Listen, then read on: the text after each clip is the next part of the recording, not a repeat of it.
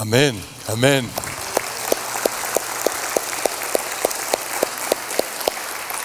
Ojalá ese sea realmente nuestra oración, enamorarnos más de Cristo y que nuestra adoración no sea solamente un canto, sino la, la, forma en que vivimos para Él. Amén. Pueden tomar asiento. Gracias Alma y grupo de alabanza por dirigirnos en estas bonitas alabanzas. Vamos a... Sí, vamos a permitir que los niños de primero a sexto grado uh, salgan a su culto infantil con la pastora Susan y sus intrépidos ayudantes. Así que gracias a los niños porque están aquí. Qué bendiciones tener niños, amén. Amén. Pues es un gusto estar con ustedes el día de hoy y esta semana he compartido con algunos de ustedes una fotografía que me, que me encontré por ahí del año 1984 cuando recién graduado de la high school, se me licenció al ministerio por la iglesia First Baptist Church de Freer, Texas. Es una metrópolis inmensa. Ah, y salió en primera plana del periódico esa licenciatura. Es prueba de que en algún momento yo tenía pelo, para que me crean, ¿verdad? Ah, pero ese momento marcó ah, el principio de esos 37 años de ministerio que el Señor me ha permitido, tomé la oportunidad de pastorear a esa edad una pequeña misión en ese pueblo que se llamaba Calvary Baptist Mission. Y ah, así que por 37 años hemos estado en esta jornada. 11 de ellos me han tocado hacerlos con ustedes aquí en Calvary. Y doy gracias, Señor, por ello. Para mí es un recordatorio de la gracia de Dios. Porque yo fui salvo por gracia. Eh, la gracia inmerecida del Señor me alcanzó y me rescató de mi pecado y de la perdición. Y por gracia fui llamado al ministerio. Porque no soy el más apto, no soy el más inteligente, no soy el más dotado, no soy el más calificado, no soy el mejor pastor, no soy el mejor predicador, pero soy el que Dios llamó. Y cuando Dios llama, él capacita. Y cuando Él capacita, Él usa. Y es para su gloria y es por gracia. Y hoy ah, hacemos la pregunta, si el Señor capacita a los que llama o si llama a los capacitados. Pues no es cuestión necesariamente de una secuencia o de un orden. A veces el Señor ha capacitado a personas y después los llama. Y a veces el Señor llama y después los capacita. El común denominador es que Dios es el que capacita. Dios es el que equipa. Dios es el que hace aptos, el que califica a aquellos que le van a servir. Entonces, el día de hoy seguimos con la serie que principiamos el domingo pasado en el, libro de Tito. Y esta serie la hemos llamado eh, una preparación intensiva. Y hoy vamos a hablar específicamente del liderazgo. El último domingo vimos la introducción a esta carta, vimos que eh, Pablo la escribe cuando ya sale de su ah, encarcelamiento en Roma, quizás el año 65 después de Cristo. El emperador Nerón está persiguiendo a la iglesia en Roma la, iglesia y los judíos en Jerusalén se sienten presionados por el ejército romano y hay un éxodo de judíos, algunos de ellos judíos cristianos que van por todo el imperio romano saliendo en multitud y hay falsos maestros que están yendo a las iglesias que Pablo ha establecido, cuestionando la autoridad de Pablo, cuestionando el Evangelio y causando problemas. Y es en ese contexto que Pablo escribe esta carta a Tito y lo consideramos como una preparación intensiva porque hay urgencia y hay una necesidad de atender. Y por eso hemos titulado el mensaje Carácter de líder. Vamos al texto de hoy, perdón, que se encuentra en Tito, capítulo 1, y versículo 5 es donde dejamos la lectura el domingo pasado, Tito 1, 5. Dice la palabra de Dios, te dejé en Creta para que pusieras en orden lo que quedaba por hacer y en cada pueblo nombraras ancianos de la iglesia, de acuerdo con las instrucciones que te di. El anciano debe ser intachable, esposo de una sola mujer. Sus hijos deben ser creyentes, libres de sospecha de libertinaje o de desobediencia. El obispo tiene a su cargo la obra de Dios y por lo tanto debe ser intachable, no arrogante ni iracundo, ni borracho, ni violento, ni codicioso de ganancias malavidas. Al contrario, debe ser hospitalario, amigo del bien, sensato, justo, santo y disciplinado. Debe apegarse a la palabra fiel según la enseñanza que recibió, de modo que también pueda exhortar a otros con la sana doctrina y refutar a los que se opongan. Gracias a Dios por su palabra, que Él nos hable a través de ella. Pablo le escribe a su compañero Tito, que ha estado viajando con él, y en esta ocasión Tito se ha quedado en Creta, ¿verdad? Dice aquí la Biblia, que se ha quedado en Creta para atender asuntos que todavía tenían que terminarse habían principiado la obra ahí, pero todavía había asuntos que terminar y hay ese sentido de urgencia. No hay una porción en esta carta de Pablo de agradecimiento donde Dios da gracias a Dios por eh, la iglesia o por Tito o por Timoteo, como lo suele hacer en otras cartas, sino que va al grano. Dice, hay que atender estos asuntos de la iglesia y una de las cosas que tienes que hacer es nombrar ancianos. Tienes que poner líderes espirituales en cada ciudad de Creta. Creta es una isla y había varias ciudades o pueblos y la iglesia que existía en Creta no tiene edificio. En este momento del primer siglo no hay edificios de iglesia. La iglesia se reúne en las casas. Entonces hay grupos en las casas a través de ese, esa isla de Creta. Y Pablo dice, hay varios grupos, pero no hay líderes que han sido puestos a cargo, así que te toca a ti poner a cargo líderes espirituales, ancianos, ah, en cada uno de estos lugares. Nuestra iglesia Calvary siempre está pensando en líderes. Estamos buscando líderes, porque siempre hay necesidad de líderes. Estamos desarrollando líderes, porque eso es parte de nuestro llamado, ¿verdad?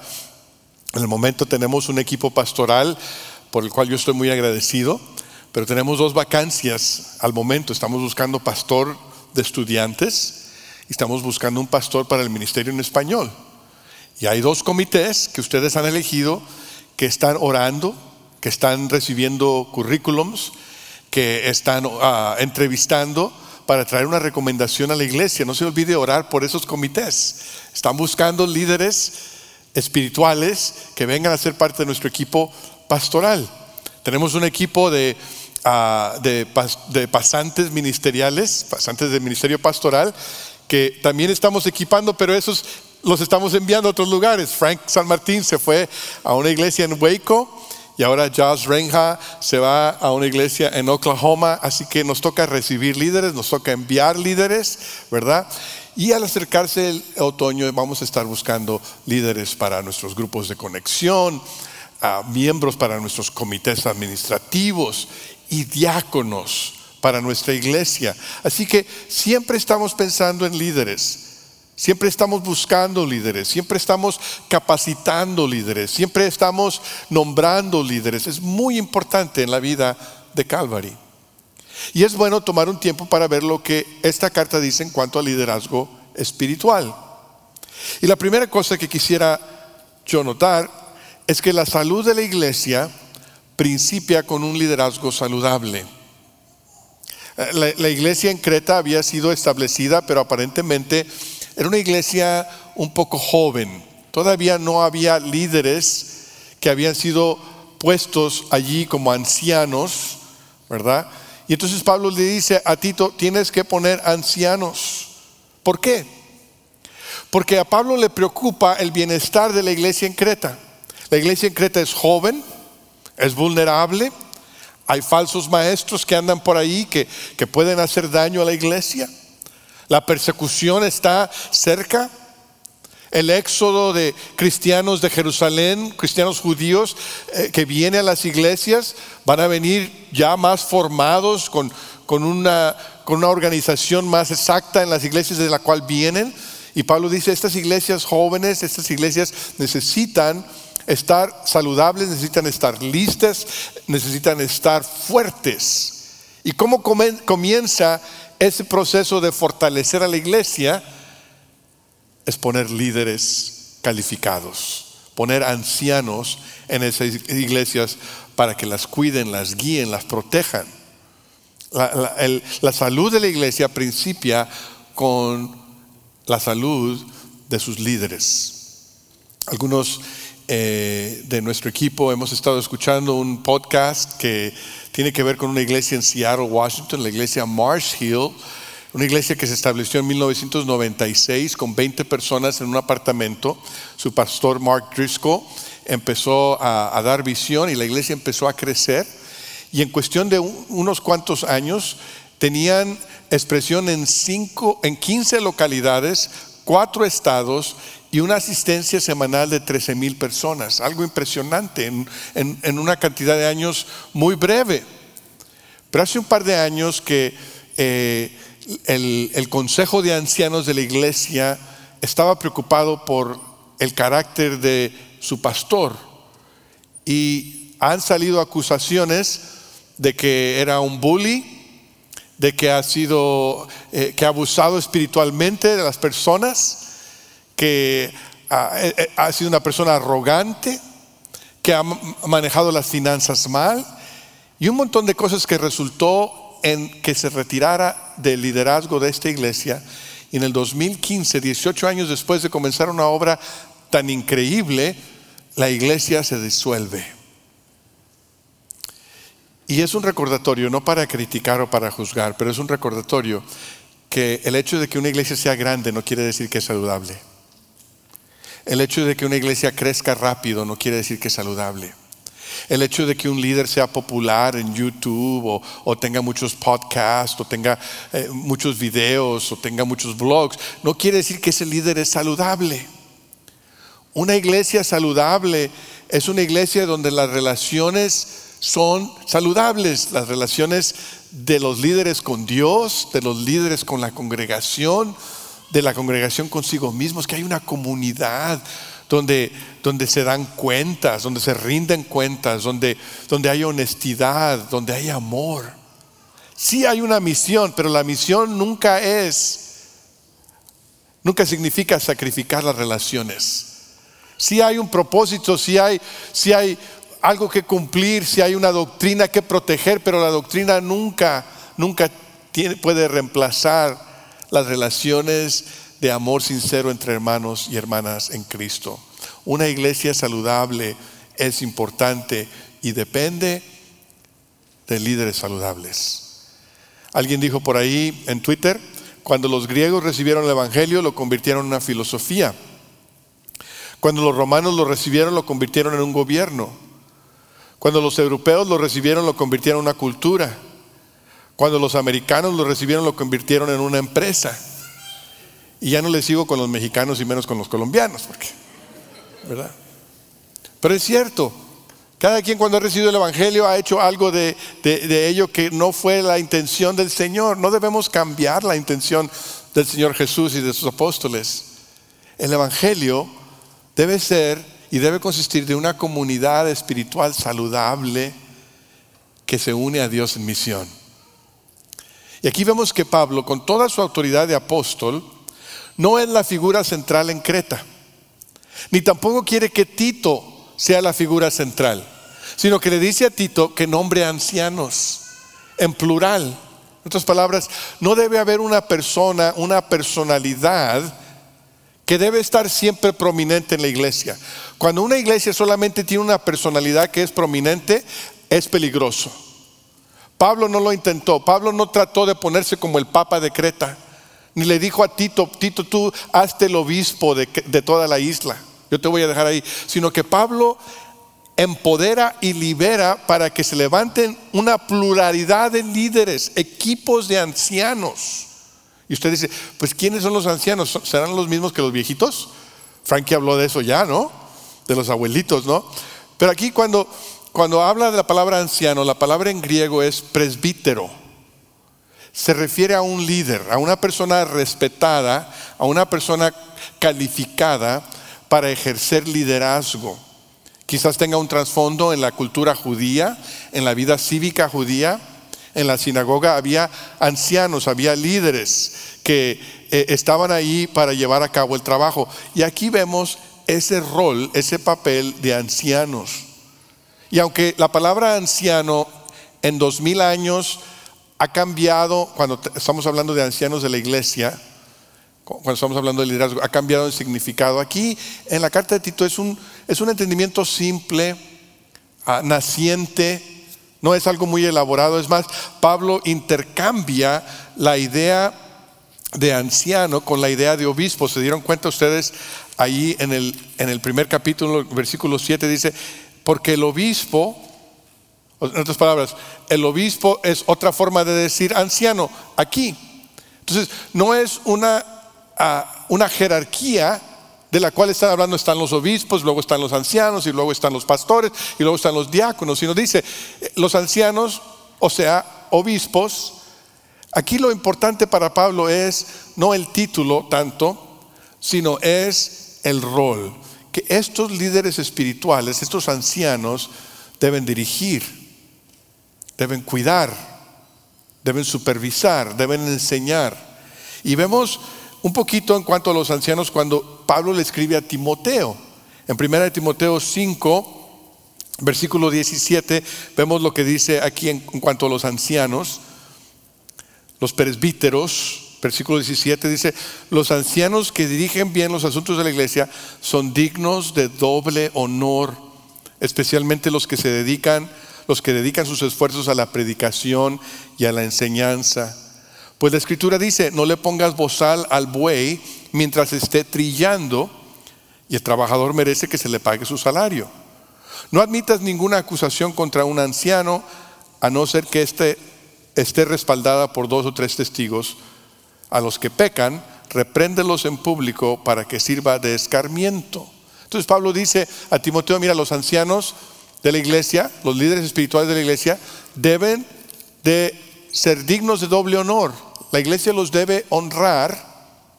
Se, ellos les toca a algunos enseñar y predicar, no todos los ancianos predican, pero algunos sí. Son dignos de su salario, dice Pablo. Y le deben rendir cuentas a la congregación. La congregación debe observar su conducta. Y, cuando algo está mal, se lo deben decir. Y cuando alguien los acusa falsamente, los deben proteger. ¿Verdad? Ahí está la relación de los ancianos con la iglesia. Entonces, cuando vemos primera de Timoteo y Tito, estas cartas pastorales, eh, nos damos cuenta que el rol de anciano es para para nosotros lo que muchas veces hemos considerado pastores, pero incluye más que un pastor titular, incluye líderes espirituales de la iglesia, el equipo pastoral, aquellos que quizás dirigen un grupo de conexión. Pues si ustedes piensan que había ancianos en cada casa donde se reunían los cristianos, pues era como un grupo de conexión. Entonces, aún los líderes de los grupos de conexión son líderes espirituales a este nivel. Y la Biblia nos dice que la salud de la iglesia empieza con la salud de los líderes. Nos debemos preguntar, ¿tenemos líderes saludables? ¿Soy yo un líder saludable? ¿Somos? ¿Estamos escogiendo líderes saludables? Porque la respuesta a esa pregunta tiene mucho que ver con la iglesia y la salud de la iglesia. Segundo lugar, el liderazgo saludable principia con familias saludables. Fíjese que cuando Pablo empieza a dar las calificaciones para los ancianos, principia con las relaciones familiares. ¿Se dio cuenta? Dice, el anciano debe ser intachable, esposo de una sola mujer, sus hijos deben ser creyentes, libres de sospecha, de libertinaje o de desobediencia. Los líderes espirituales en la iglesia, pastores, ancianos, y otros deben tener relaciones familiares saludables. El liderazgo saludable empieza en casa. A veces las personas dicen, bueno, cuando los gobernantes eh, eh, viven una vida privada eh, y moral, ¿será importante, será relevante? Algunos dicen, bueno, la vida privada de un gobernante no tiene nada que ver con su vida pública. Si, si, hacen o no hacen, si tratan bien a su esposa o si, o si este, son infieles, no importa, siempre y cuando sean buenos líderes, buenos presidentes, buenos gobernantes. Y hay otros que dicen, no, no, sí importa, porque lo que una persona hace en privado tiene relevancia a lo que hace en público. Y algunos dicen, bueno, depende de quién sea el candidato. Si es de mi partido, no importa, y si es de otro partido, sí importa. Pero el debate en cuanto a la cuestión de líderes cívicos es uno, pero aquí no hay debate en cuanto a líderes espirituales. Aquí dice, las relaciones en el hogar tienen una implicación directa al liderazgo en la iglesia. Si tienes un matrimonio saludable o no, tiene mucho que ver si debes ser líder en la iglesia, anciano, pastor, diácono, maestro. Dice aquí que debe ser esposo de una sola mujer. Eh, eh, algunos han dicho, ¿quiere decir que el líder espiritual tiene que estar casado? ¿O quiere decir esto que, que alguien no pueda ser divorciado y vuelto a casar? ¿Qué es lo que quiere decir? Pues hay, mucho que decir al respecto y no lo voy a hacer todo al momento, pero el énfasis aquí es que el líder espiritual debe ser alguien que es fiel a su esposa. No es un coqueto no es un mujeriego, no es alguien que, anda buscando por allá, es alguien que está enfocado en su matrimonio. Nuestra iglesia tenemos una posición oficial al respecto cuando estamos buscando diáconos. Y, pensamos que esto tiene que ver con la fidelidad del esposo, con el decoro, con el que vive, con la forma en que trata a su esposa. Aquellos que son considerados para ancianos, para líderes espirituales, deben ser fieles a su esposa y deben tener hijos fieles, hijos que, sigan al Señor, hijos que obedezcan a sus padres. Y aquellos que somos padres decimos, pero es difícil. Eh, aún los mejores padres no podemos garantizar cómo nos van a salir los hijos. Aún los padres más dedicados al Señor no pueden garantizar que sus hijos vayan a seguir a Cristo. Así que es difícil cuando vemos esta instrucción. Se nos hace que a lo mejor la familia del líder espiritual tiene que ser perfecta. Pero no es lo que está diciendo aquí la Biblia. No está hablando de perfección. Está hablando de una dedicación. De la dedicación del líder espiritual en su hogar. Que ese líder espiritual debe invertir tiempo y energía en su matrimonio, en sus niños. Que debe ser líder espiritual en casa primero. Habla de prioridad, no de perfección. Y eso, cuando el líder espiritual hace eso, va a haber evidencia. Todos tenemos hijos que se portan mal de vez en cuando. Todos tenemos crisis en, nuestro matrimonio de vez en cuando. No estamos hablando de, cuestiones momentarias. Todos batallamos con la vida familiar. No hay, no hay familias perfectas y, y después todos los demás, ¿no? Todas las familias somos imperfectos. Pero aquí nos habla de una dedicación del líder espiritual porque dice en el versículo 7, el obispo tiene a cargo la obra de Dios. En otras palabras, Pablo dice, si quieres ser líder en la casa de Dios, tienes que ser líder en tu casa primero. Si puedes manejar las cosas bien en tu casa, entonces quizás el Señor te permite manejar las cosas en la casa del Señor. Yo doy gracias al Señor por esta iglesia, Calvary y Calvary en español. La iglesia general Calvary este mes acaba de cumplir 64 años de que fue establecida. Y damos gracias, Señor, que sigue adelante. Ha cambiado mucho en 64 años. Ha habido muchos cambios buenos. Quizás otros no tan buenos, pero ha habido muchos buenos. Y damos gracias a Dios por esa trayectoria. Y una de las cosas que para mí ha sido una bendición muy singular es aprender un poquito de los pastores. Eh, algunos, eh, cuando me preguntan de Calvary, eh, les digo, ¿saben qué? Calvary es una iglesia que tiene 64 años, pero solamente ha tenido cinco pastores titulares, cuatro antes, que, antes de mí. Y eso es decir mucho de la iglesia. En 64 años, solamente cinco pastores. Hay algunos que han tenido cinco pastores en los últimos cuatro años, ¿verdad? Pero ah, he, escuchado cosas muy bonitas del primer pastor de Calvary, se llamaba Jimmy Heflin y hay todavía personas, en el servicio de las nueve y media de hoy, hay personas que estaban aquí cuando él, cuando era pastor. Y lo recuerdan con mucho cariño. Y yo nunca tuve la oportunidad de conocerlo, él ya falleció, pero conozco a su hijo, el doctor David Heflin, y su esposa Laura, que son miembros aquí, y que aunque el pastor Jimmy Heflin se fue hace mucho, ellos siguen fieles al Señor. Tiene 40 años de ser veterinario aquí en esta área y, lo han honrado y ha sido diácono en nuestra iglesia y sirve al Señor. digo, qué interesante, 40 años desde que se fue el pastor Heflin, pero el testimonio de su hijo sigue adelante. Después de Jimmy Heflin vino George Layton. George Layton estuvo aquí 20 años. También he escuchado muy buenas cosas de él. Él fue el pastor que, estuvo aquí cuando se edificó este santuario en el cual estamos hoy, en 1979. Hay un edificio que tiene el apellido del pastor Slayton. Nunca lo conocí, pero conozco a su hija, Pam. Pam Thompson y su esposo Dickie Thompson son miembros de nuestra iglesia. Dickie ha sido diácono de nuestra iglesia, ha sido el director de atletismo en el distrito escolar de Sherryland se acaba de jubilar después de 30 años. El estadio del Distrito Escolar de Sherryland se llama Richard Thompson, uno de nuestros diáconos aquí en nuestra iglesia. Nunca conocí a George Layton, pero conozco a su hija y a su yerno 30 años después, con un testimonio y un legado de fe. Nunca conocí a, a Buddy Owens. Buddy Owens, saben que hay una calle que se llama Buddy Owens. Buddy Owens estableció un hogar para niños aquí en el valle y era pastor. Y hizo mucho por los niños huérfanos. Y hizo mucho por, por la obra del Señor.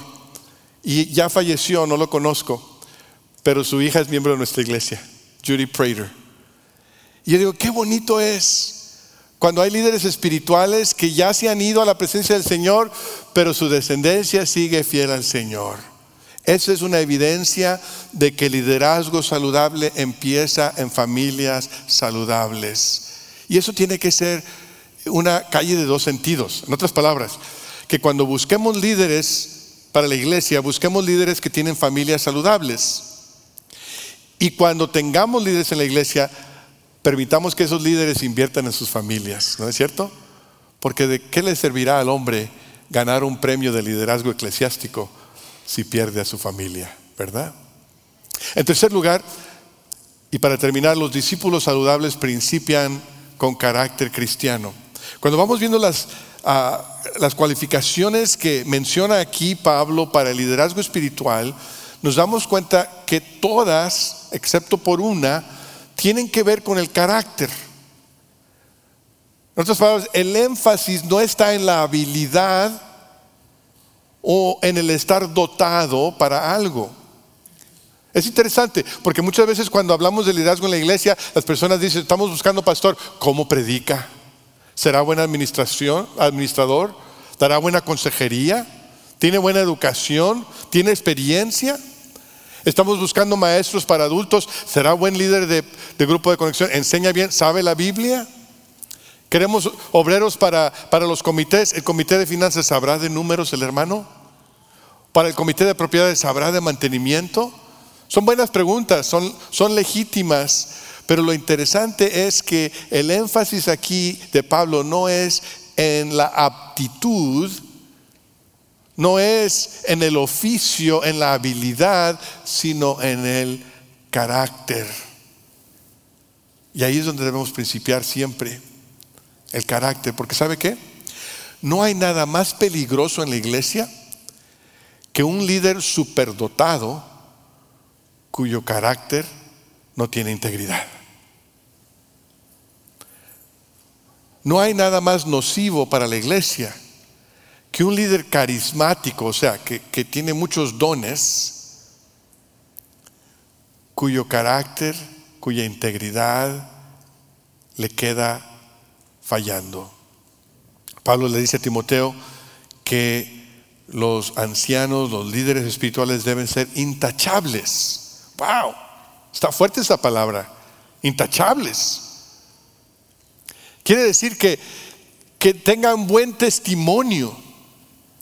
Que cuando el mundo vea a los líderes de la iglesia diga, ah, ok, eso, son, eso es lo que Cristo puede hacer en una vida En lugar de decir, uh, pues si esos son sus líderes, imagínate cómo están los demás.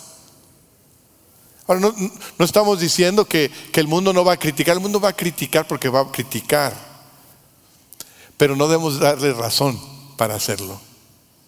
Y Pablo nos da 12 características aquí para el líder espiritual, para el anciano, para el pastor, para el, para el líder en la iglesia.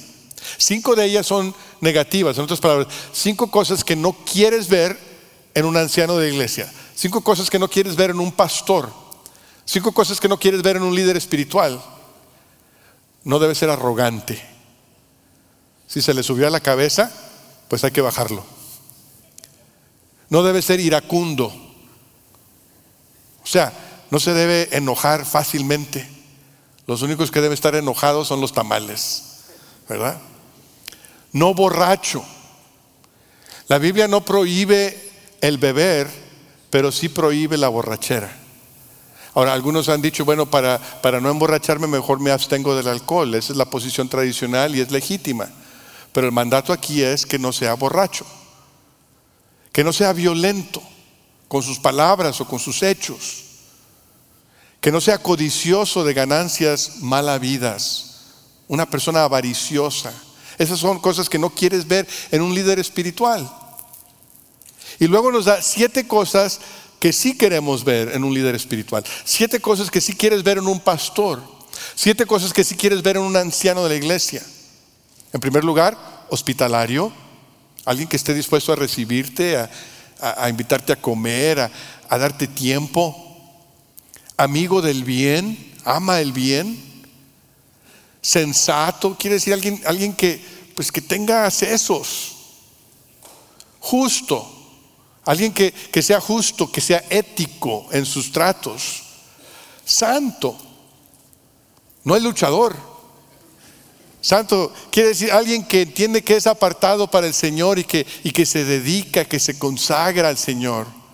Disciplinado o sea, alguien que, que está creciendo en la vida espiritual. Y séptimo, apto para enseñar sana doctrina y refutar mala doctrina.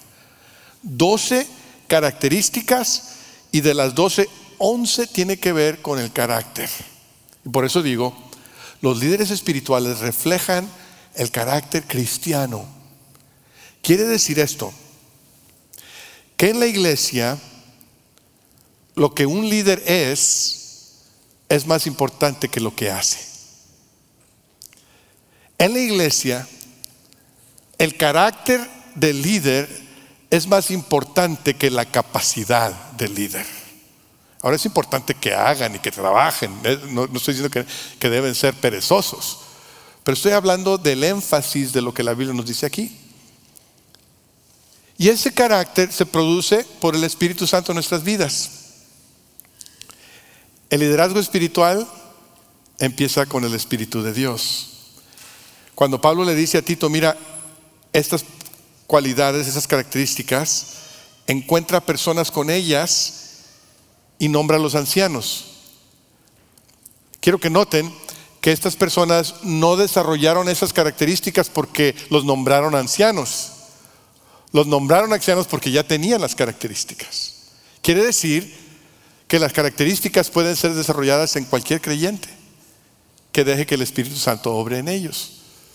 Estas cualidades que nombra aquí para los líderes espirituales es importante que las apliquemos a los líderes espirituales, espirituales, pero no son exclusivas para los líderes espirituales. Porque en la iglesia del Señor no hay una jerarquía, no hay escalones. No, mira, el pastor general debe ser más santo y luego el equipo pastoral debe ser un poquito menos santo y luego los diáconos un poquito y luego ya los miembros y luego los que vienen. No, no se trata de escalones. A veces cuando he ido a, compañerismos eh, me dicen, pastor, ¿por qué no ora usted?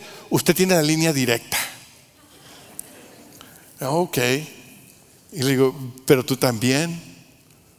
Si tú conoces a Cristo, tú también tienes una línea directa. No hay intermediarios en la obra del Señor. Nosotros creemos en el sacerdocio de todos los creyentes. Quiere decir que cada uno de ustedes que cree en Cristo es un sacerdote. Díganle a la persona que está a su lado, soy sacerdote. Pero dígaselo como que sí lo cree. ¿Qué quiere decir eso? Quiere decir que tiene directo acceso a la presencia del Señor, que tiene directo acceso a Cristo, que no necesita intermediarios, que tiene directo acceso al Espíritu Santo, que el Espíritu Santo vive en usted, lo cual quiere decir que usted también puede producir las, las cualidades que de aquí se hablan porque el mismo Espíritu Santo trabaja en usted. Los líderes espirituales deben ser ejemplos de ello. Y es por gracia, ¿sabes? Tú no lo puedes producir. Yo no lo puedo producir por mi propia fuerza. Esto no se logra haciendo una lista. Diga, ah, bueno, voy a empezar con esa lista y voy a empezar con, con la ira, porque híjole, cómo, cómo me enojo. No, no. ¿Sabes dónde comienza? Se comienza con rendirse a Cristo a diario. Señor, transforma mi carácter para que te refleje más a ti. Tú eres mi Señor, tú eres mi Padre y me quiero parecer a ti. Yo no lo puedo forzar, no lo puedo producir, pero me rindo para que tú lo hagas en mí. No quiere decir que los pastores, los líderes espirituales deban ser perfectos. No sé si ustedes en alguna ocasión han recibido, antes se, acostumbraba mucho que había eh, eh, cartas cadenas, ¿no? En emails que las personas mandaban y traían algún mensaje, algo bonito, a veces no muy teológico, Ah, y decía, si de veras crees en el Señor y si de veras tienes orgullo de ser cristiano y no tienes vergüenza del Evangelio, mándaselo a 20 personas. Y que te lo manden a ti también y que ellos se lo manden a 20 personas y no rompas la cadena. Como si fuera un tipo de superstición, ¿no?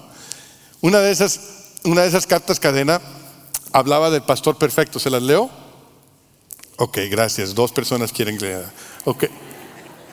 Dice, el pastor perfecto predica solamente 20 minutos. Bueno, ya, ya me pasé. Sus sermones deben ser, deben tener humor, entretenidos y deben hablar del pecado sin ofender a nadie. El pastor perfecto debe traer nuevas familias a la iglesia sin hacer ningún cambio. Trabaja de las 8 de la mañana a medianoche va a todas las reuniones, asiste a, cada compañerismo y abre el edificio cuando necesitas que te lo abra. El pastor perfecto hace no más de mil dólares al mes, debe traer ropa bonita que represente bien a la iglesia, igual que un carro, y debe diezmar la mitad de su salario a la iglesia.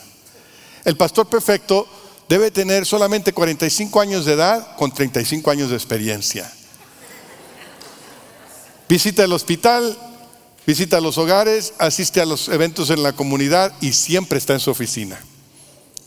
Si el pastor tuyo no llega a esta perfección, mándale esta carta a seis otras iglesias que también estén no satisfechas con su pastor y mándales tu pastor a la iglesia que esté en arriba de la lista. En una semana vas a recibir 1643 pastores y uno de ellos debe ser perfecto para tu iglesia. Pero ten fe en la carta, no rompas la cadena. Si realmente amas a Cristo, crees la Biblia y no te avergüenzas del Evangelio, mándasela a estas iglesias. Pero mucho cuidado. Una iglesia rompió la cadena y recibió a su pastor anterior en tres meses. no se trata de perfección, ¿verdad? Se trata de tener un carácter como el de Cristo. Pablo dice que Él es el, el, jefe, el principal pecador. Él sabe que su liderazgo no es por su propio mérito, sino por la gracia del Señor Jesucristo. No tenemos que ser perfectos, no podemos estar sin pecado, es por gracia. Pero no dejemos que la gracia sea una excusa para no producir el carácter de Cristo. ¿Verdad? Cuando, cuando leemos esta lista, muchas personas dicen, ay, ay, ay, yo soy líder y a lo mejor me debo salir porque no, no, no, no lleno todas esas cualidades. Bueno, eh, quizás, quizás el Señor simplemente te esté mostrando dónde debes crecer. Alguien dice, realmente estoy teniendo un problema grande en esta área. Bueno, a lo mejor es tiempo de dejar tu liderazgo y atender esa área. Pero hay otros que, están ahí, que no han servido y que cuando se les pide que, que sirva, dicen, no, hermano, yo no sirvo porque mira, pues no, no le llego, no soy digno. Y es una excusa, porque la verdad es que ninguno somos dignos, ¿verdad? Ninguno somos perfectos. El Señor nos prepara, el Señor nos equipa, el Señor nos capacita. Tiene que ser el deseo de nuestro corazón el servirle al Señor.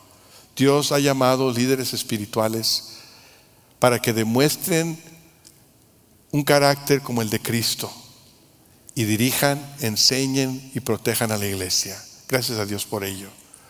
Y la pregunta para ti esta tarde es, ¿cuál es el rol al cual el Dios te está llamando en este momento? ¿Nos ponemos de pie? Señor, te damos gracias el día de hoy por tu palabra. Te damos gracias, Señor, porque nos recuerdas de tu santidad, de tu estándar, y porque tú nos llamas a servirte, incapaces, inútiles, pecaminosos como somos, tú nos llamas, Señor. Y tú quieres transformarnos, tú quieres capacitarnos. Y hoy, Señor, al, al pensar en las vacancias de nuestro equipo pastoral, a pensar en nuestra obra en Dona, nuestra obra en Reynosa, al pensar en el cuerpo de diaconado, en los grupos de conexión, en los comités. Pedimos que tú levantes líderes, líderes que reflejen el carácter de Cristo. Haz la obra en mí, transforma, cambia y hazlo en cada uno de nosotros, Señor. Queremos obedecerte, queremos agradarte y queremos dar un buen testimonio al mundo que está viéndonos. Al cantar unos momentos, te quiero invitar a responder a la palabra de Dios. Si tú nunca has entregado tu vida a Cristo, quizás hoy es el momento para hacerlo. Él puede cambiarte desde lo interior, transformarte y hacerte una nueva persona. Confía en su muerte en la cruz y su poder de resurrección. Quizás el Señor te esté llamando en este momento a, liderazgo,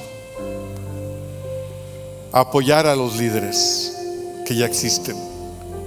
O quizás el Señor te está llamando a, a poner atención en un área de tu vida que no está bien y que necesita ser atendida antes de seguir sirviendo. Lo que el Señor te diga, dile que sí. Confía en Él en esta tarde mientras cantamos.